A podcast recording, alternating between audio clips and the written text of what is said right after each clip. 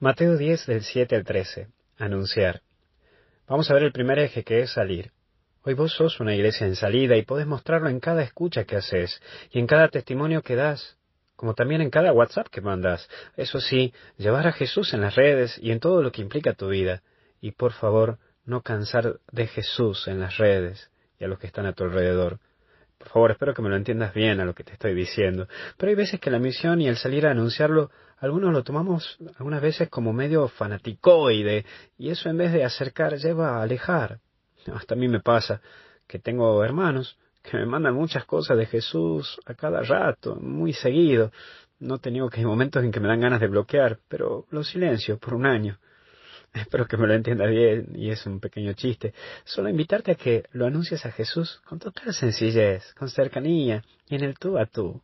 No ser tampoco muy cargosos con este tema, sino de una compañía cercana y a cada hermano, no una cosa multitudinaria, sino del tú a tú, del amigo a amigo. Y entra también la figura de ciudad. Este salir también nos pide que nos metamos en ámbitos distintos a los nuestros.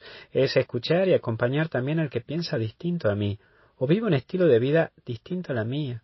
Es mirar a la persona, a la persona, y acompañarla. Acompañar a esa persona como un buen samaritano. Sí, curar sus heridas desde la escucha y el consuelo, y hacer la compañía. Acompañar, estar ahí, al lado, en ese caminar de esa persona.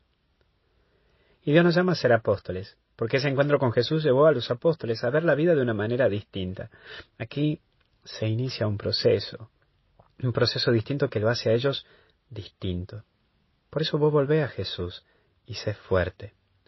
Los apóstoles tenían todo en contra, hasta un pueblo lo tenían en contra, pero tenían a Dios adentro.